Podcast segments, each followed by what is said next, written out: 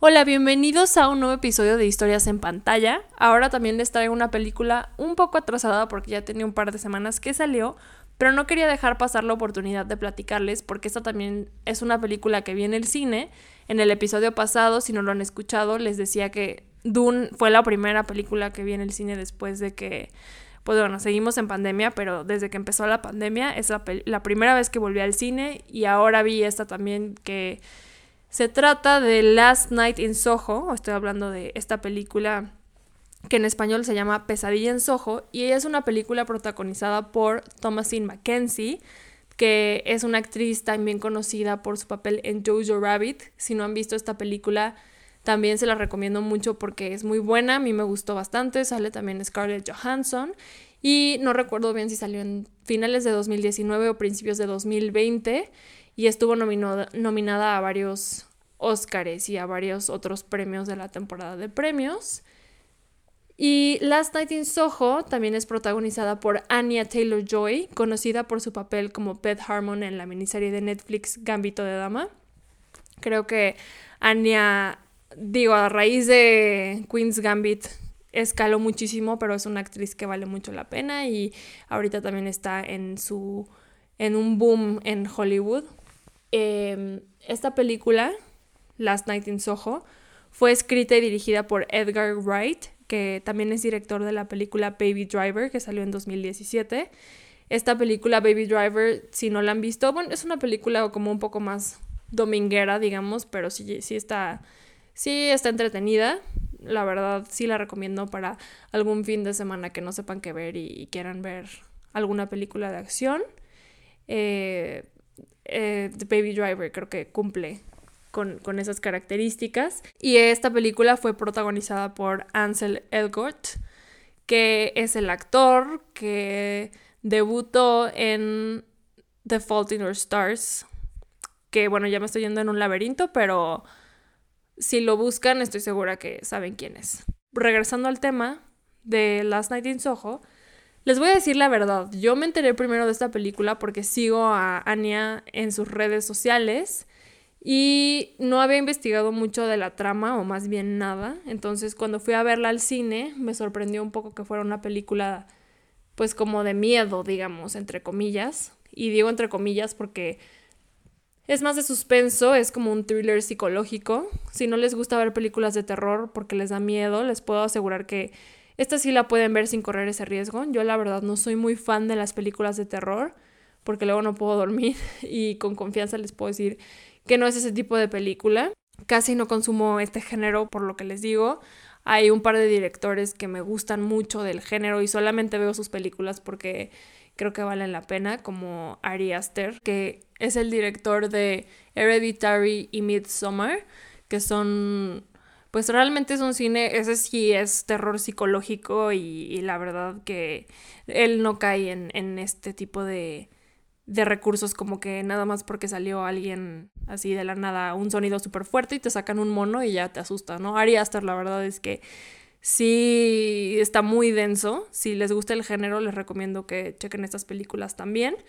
Pero ahora en, en, Last Night in Soho podemos ver a Edgar Wright entrar en este género, porque como les decía, Baby Driver, pues sí es como un género bastante diferente. Entonces, digamos que pues este director le apostó a, a, una historia distinta a lo que él está acostumbrado. Y bueno, como les decía, sí me sorprendió que fuera de terror, porque me imaginaba una trama un poco más psicológica, pero no fue así.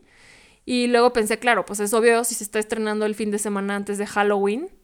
No sé por qué no había conectado como que era una película de terror, quizás porque me guié mucho por lo que había visto nada más que subía Anya Taylor Joy, porque me gusta mucho esa actriz y como que no, no investigué más. Pero pasando a la trama, Ahora sí, en la trama les voy a platicar un poco de qué se trata esta película y les recuerdo que estos episodios no tienen spoilers, entonces no corren peligro de escucharlos, no les voy a decir algo que no puedan escuchar o les voy a arruinar la película, no tienen que preocuparse por eso, solo les voy a platicar a grandes rasgos de qué trata la película y un poco de la información, como lo que les he dicho ahorita de quién la dirige, quién sale y por qué hay que verla o por qué no hay que verla y para que ustedes se, decidan si creen que es algo que les pueda gustar o no.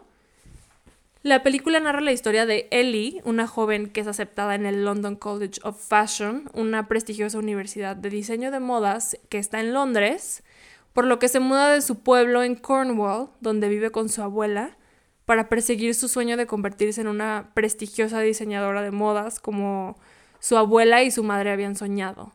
La mamá de Ellie se suicidó cuando Ellie era una niña por problemas de salud mental y al inicio de esta película se explica que Ellie tiene como un cierto don, como un sexto sentido, que a veces ve al fantasma de su mamá reflejado en el espejo. Este es un dato importante para poder entender mejor la película. Eh, sí, sí, sí lo mencionan al inicio y creo que sí se entiende, pero bueno, es algo que, que recordar. Cuando llega a la universidad, Ellie se da cuenta que no encaja y encuentra el ambiente universitario como muy pesado comparado con su estilo de vida ella venía de un pueblo pequeñito y llega a la universidad y pues se topa como con otros compañeros que pues son más fiesta y como mucha competencia porque pues al final es una carrera como que se presta mucho para que haya este tipo de, de rivalidades entre compañeras. Entonces, como ella encuentra el ambiente pesado a comparación con lo que estaba acostumbrada, decide mudarse a un cuarto que le renta una anciana en la calle Gooch, se llama. La primera noche que pasa en su nueva habitación, Ellie se ve transportada en sueños a los años 60, donde observa a una bella artista buscarse un lugar en los reflectores del Café de París. Pero el Café de París estaba en Londres, no en París, pero así se llamaba.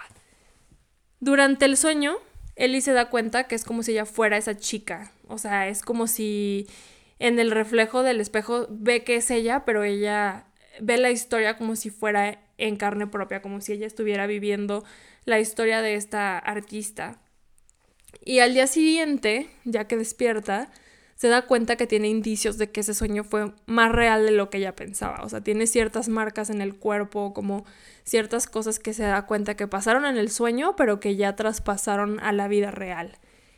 Ella se empieza em, a obsesionar con esta cantante porque la cantante es como con mucho glamour, además a ella le gusta mucho la música de la época, entonces ella se ve como reflejada o quisiera parecerse a esta artista y empieza a copiar los diseños de la ropa que vea que el artista trae en el sueño para sus clases en la universidad y se empieza a vestir como ella y sobre todo espera la hora de que sea de noche para poder dormir y volver a transportarse a este sueño en donde ella se convierte en la artista. Pero al poco tiempo, a las pocas noches, conforme empieza a conocer un poco más de la historia de, la artista con la que sueña, se da cuenta que hay algo misterioso y oscuro oculto en, los sueños. O sea, como que hay algo más, más allá del glamour y de lo que ella pensaba en un inicio que eh, pues era algo aspiracional, se da cuenta que algo raro pasó y que ella tiene que, descubrir. Esa es la trama a grandes rasgos. Les repito, no es spoiler, todo lo que les dije lo pueden ver en el trailer de la película incluso, solo que aquí les explico más a detalle la trama de la historia. Puntos a rescatar de la película. Las actuaciones me gustaron mucho, tanto Anya como Thomasin son grandes actrices. Me gustó mucho ver a Thomasin en este papel porque fue uno muy diferente a como la vimos en Jojo Rabbit. Anya, como siempre, tiene un porte exquisito, súper elegante, y aunque también me gustó mucho su papel, creo que es bastante parecido a otros personajes que la hemos visto interpretar, como en Gambito de Dama o Emma. Emma es esta adaptación del libro de Jane Austen. Salió, creo que 2019-2020, no recuerdo exactamente el año. Pero si les gustan las películas de época, también les recomiendo esa. Los papeles que, ha hecho Anya en el pasado, como que sí han seguido una línea, sí han sido como, sobre todo, mujeres con cierta, cierta personalidad como misteriosa, como muy sofisticada.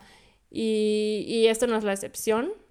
También a destacar la actuación de Matt Smith, que es el actor que interpreta al príncipe Philip en The Crown, si ya vieron esa serie de Netflix donde narra la historia de la corona inglesa. Él interpreta al príncipe Philip, que es el esposo de la reina Isabel en esta serie. Y además a este actor lo estaremos viendo muy pronto en el spin-off de HBO de Game of Thrones, House of the Dragon, y él va a interpretar al príncipe Daemon Targaryen. Así que Es un actor que también está teniendo varios papeles interesantes en tanto en cine como en televisión. Otro punto a destacar, el vestuario y el arte son, son puntos a favor para esta película, específicamente la parte de los años 60. Además de que es una película adaptada en Londres, que es una ciudad que siempre vale la pena ver en pantalla. Bueno, a mí es una ciudad que me encanta, la verdad. Y ahora, por otra parte, no solamente cuando hay, cuando hay algo que no me gusta de alguna película, también se los voy a decir. Em, en este caso, ya había dicho que esto es algo que me pasa seguido. La verdad creo que tenía más expectativas de esta película. Y a lo mejor también por mi error de no haber entendido que iba muy orientada hacia el género de terror o de suspenso. Pero creo que sí esperaba más de esta película. Aunque definitivamente disfruté verla. Y creo que es una película que le puede gustar a la mayoría de las personas. Aunque sí la catalogo más como una película dominguera, por así decirlo. O sea, no es una película que te va a dejar como con algo más allá del entretenimiento de ese momento.